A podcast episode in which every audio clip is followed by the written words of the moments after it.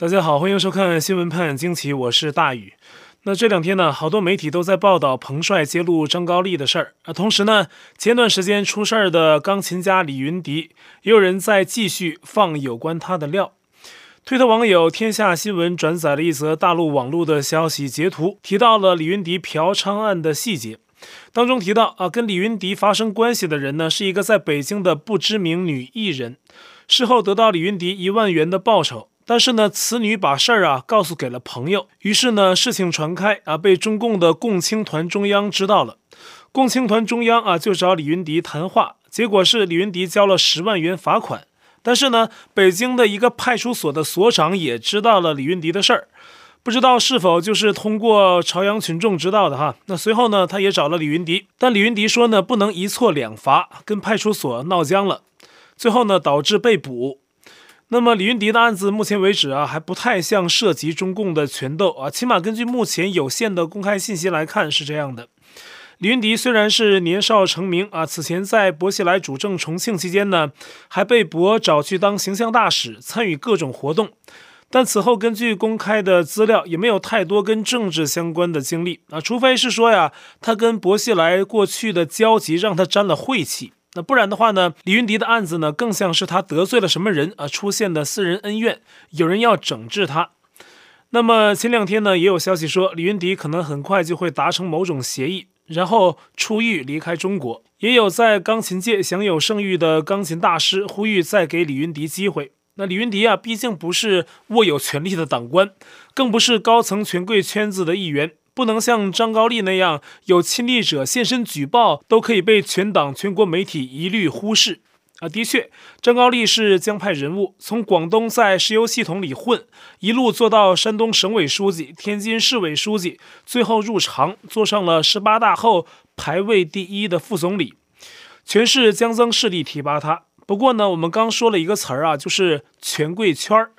这点呢，我们也得明确啊，在中共的高层里面，其实不管什么派系，他们有个共同的身份，就是红后代，要么是二代，要么是三代、四代，他们的父辈啊，大多已经是作古，或者是没什么参政议政的能力了啊。现在剩下的就是这帮人。那这些人呢，出于各种原因互相杀伐争斗，但是为了权力争得鱼死网破之前呢，互相之间呢都产生过交集，因为他们都是属于那个圈子。张高丽和习近平也一样。那根据苹果日报发出的一张资料图片，曾主政福建的习近平和主政山东的张高丽啊，曾经一度是平起平坐的封疆大吏。开会的时候呢，还坐在一起啊。这个细节呢，可能与两家在深圳时的交往有关。前南方都市报的总编程毅忠透露过。那么张高丽啊，原来在广东混的时候，当过深圳的市长，而那会儿呢，习近平的父亲习仲勋、姐姐齐乔乔夫妇啊，都住在深圳，因此呢，张高丽和习近平两家互动还挺紧密的。张高丽对年迈的习仲勋很照顾，那习近平啊，当时对他印象还不错。那程毅中说呀，这是后来张高丽能进入十八大七常委行列的重要因素。但谁也想不到的是，中共的审查制度对张高丽丑闻的掩盖呀，却无意间刷火了习近平他爸。怎么回事呢？我们来看这张照片啊，这是一九四七年拍的。那画面中左侧呢是中共十大元帅之一的彭德怀，彭元帅；右侧呢便是习仲勋了。两人一起在研究作战的方案。那巧的是呢，习仲勋在此后的一九五九到一九六五年间担任过中共的副总理。所以啊，这张照片的潜台词啊，就变成彭元帅或者叫彭帅也行啊，就是彭帅与前副总理，完美影射当今网球运动员彭帅与张高丽前副总理的事儿。而这张照片呢，用来做隐喻啊，这不能怪网友多事儿，而是中共的审查制度啊，不能公开提，那人们呢就想办法绕着说，曲线议论。而且呢，这张照片的妙处还在于，习近平家父就在照片之上，俨然成了中共网络审查制度下的帖子保命符。或许可以让网管的审查员呢，在下手删帖之前要三思一下啊，不能随便删，以免犯了政治错误。毕竟啊，网友没说什么，只是一张照片嘛，对吧？一张普通的照片。好多网友呢也留言夸赞照片用得好，妙语连珠啊！有人说呀，以为彭德怀又出事儿；也有人酸讽说啊，原来言论压制也能激发创作力。不过呢，不管习近平与张高丽两家曾经如何交往，那如今事过境迁，物是人非。张高丽所在的江派势力一直以来呢，都是习近平当局的巨大障碍啊。直到如今呢，习近平寻求二十大连任也是如此。那因此啊，彭帅事件的出现到目前为止，外界评述普遍也不排除此事绝非是小女子一时委屈错按了微博发送键那样简单。而且呢，十一月二号张高丽刚被举报，那边中共中纪委十一月三号立即发布了一则有关天津的严厉通报。媒体上常用江派天津帮来形容天津的势力，而张高丽曾长期主政天津，他也自然是江派天津帮数一数二的头面人物。中纪委偏偏挑这个时机啊，公开点名天津，不意外，不意外啊。那中共中纪委十月三号的文章名字是《天津通报八起违反中央八项规定精神典型问题》。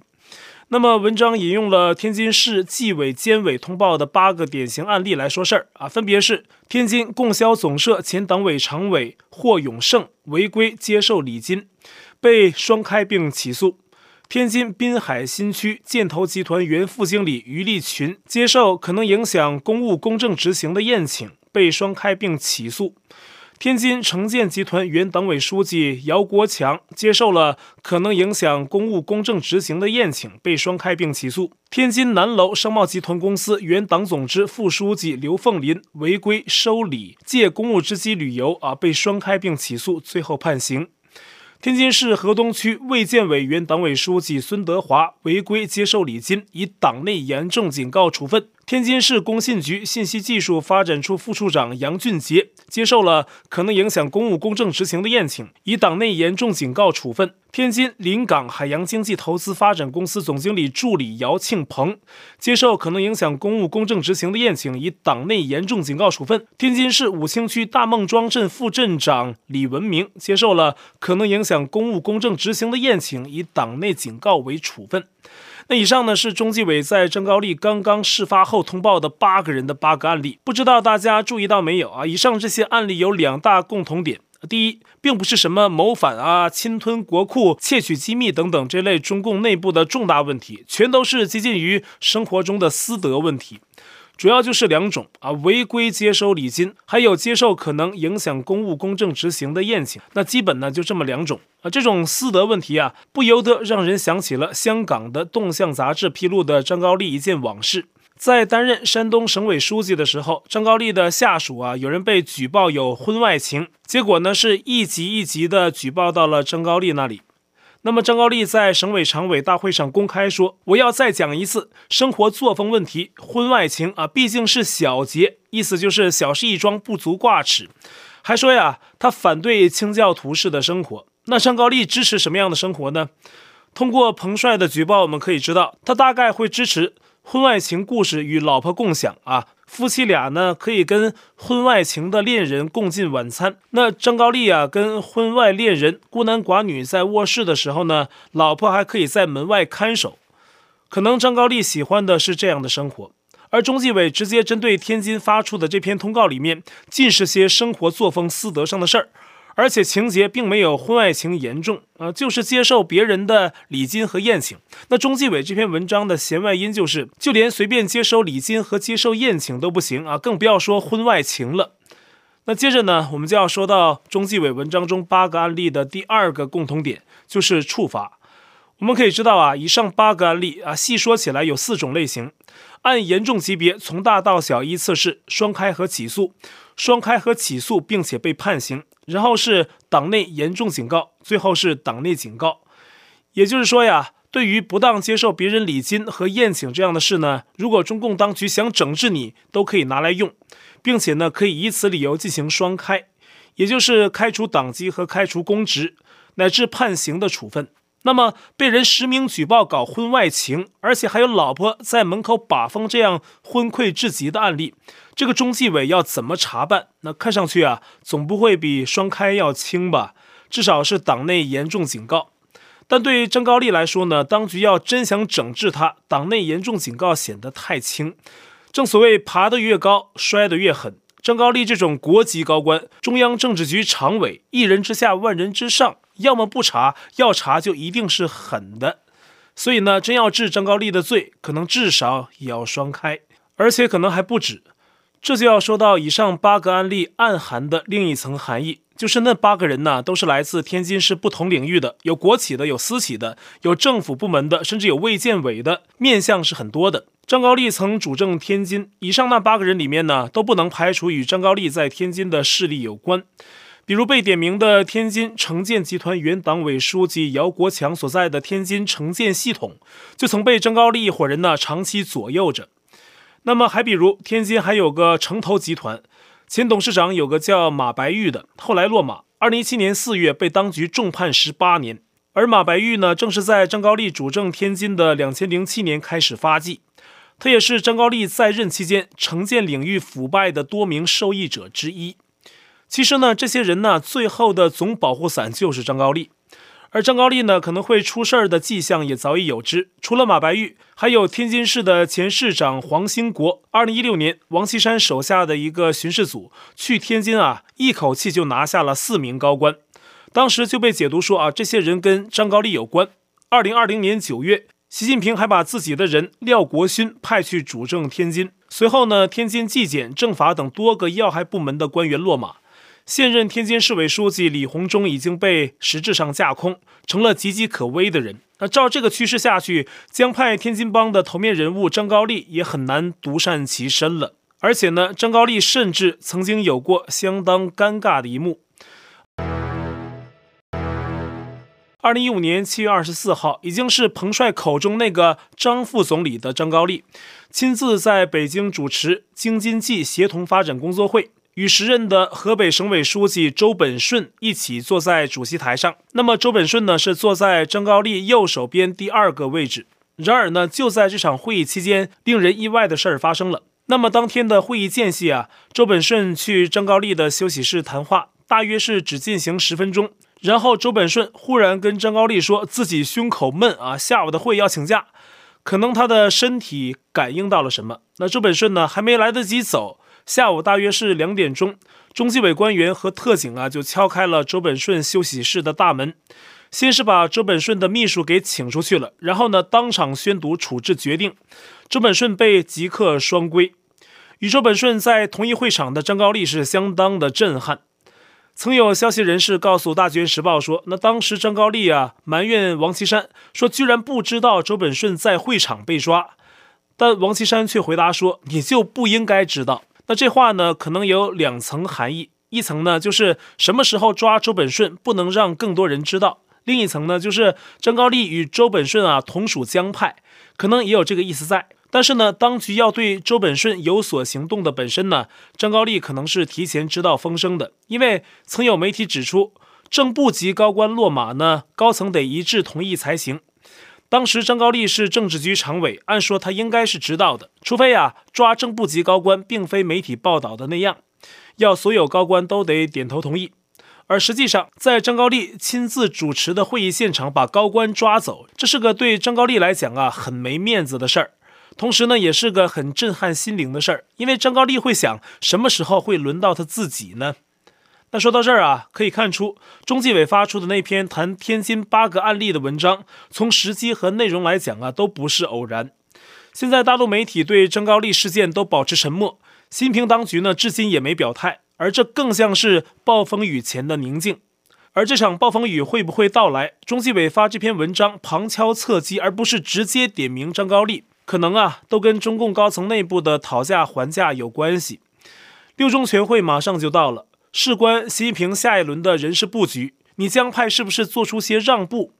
反正中纪委是发文警告了，你们自己掂量着办。或者呢，就是张高丽是不是主动交代点什么江派内幕啊，做污点证人，换个平安。但是呢，如果谈不拢，或者习近平这边就是想拿张高丽开刀，那接下去张高丽就真的危险了。那其实啊，中纪委这篇举八个例子的文章，行文结构相当的简单。开始一段话开个头，然后呢就是一二三四五六七八挨个案例说，直到文章结束，像什么呢？像一个大排比句。学过国语语文的都知道啊，排比句的功能之一就是用来加强气势。那这个文章简单来说就是，天津的这个生活作风问题双开，天津的那个生活作风问题双开，天津的甲生活作风问题双开，天津的乙生活作风问题双开。最后第八个说完了，就差第九个了。停住，文章一收，哎，叫你自己琢磨去。第九个是谁呀？那要写的话呀，可能就是中共前中央政治局常委、前副总理、天津前市委书记张高丽生活作风问题，可能再加上别的罪名啊，什么腐败呀、对党不老实啊等等，然后说要双开。那要查办张高丽这样级别的官员啊，肯定是数罪并罚。婚外情啊，那只是作为一个导火线啊，开场白。单看婚外情这一项，其实呢，别看中共高官好多都有这问题，但是呢，他们要整谁的时候，还真就会把这个问题单独拿出来说事儿啊，真的是罪名。举两个例子。二零一九年七月，湖北宜昌夷陵区住房保障中心党组书记柳忠跟别人的妻子存在不正当关系，而且被别人当场撞见，两人在车里亲热，还经常发简讯、深夜约见等等。柳忠呢，后来被夷陵区委免职。那这是中共地方上的，还有个中纪委的事儿。二零二零年一月七号，中纪委监委驻中国银保监会纪检监察组发消息说。原中国长城资产管理公司的总裁助理桑自国被双开，除了受贿、滥用职权等罪名之外，被列出的主要罪状之一，就是在婚姻存续期间与多名女性发生不正当关系。此种罪状啊，正适合张高丽前副总理。也就是说，中共的纪检部门呢，是可以把婚外情入罪的，并不像张高丽在山东省委常委说的什么婚外情只是小节。但是呢，像我们刚才提到的哈，反过来讲，如果当局最后没治张高丽的罪，那可能出现什么状况呢？刚好啊，最近就有个很像很像的例子。中共环球时报总编胡锡进啊，去年十二月被自己的下属副主编段静涛举报，说胡锡进呢跟两名女员工有奸情。随后呢，中纪委真的就介入调查，但结论是段静涛是诬告。举报失实，还要追究他法律责任。那事后呢？段静涛还在《环球时报》内部会上做检讨，亲口向胡锡进道歉，整个案件出现了逆转。那当然了，网友之间还存在争议，认为段静涛举报的时候呢，连身份证号都一起拿出来了，而且举报的是有名有姓，很具体，不太像是假的。那为什么中纪委给压下去了呢？这就是中共的权斗，他需要整你的时候，假的都是真的；不想整你的时候，真的也是假的。那么彭帅呢？截至我们今天成稿，还是没有什么音讯。他的举报文看上去啊，像是心中满是怨愤的奋笔疾书，但把这样大的事儿啊，就这么给捅出来，总是会让人觉得不单纯。昨天我们报道时提到呢，几年前彭帅曾在网球赛的时候，颈前呢戴过一款 Z 字的项链。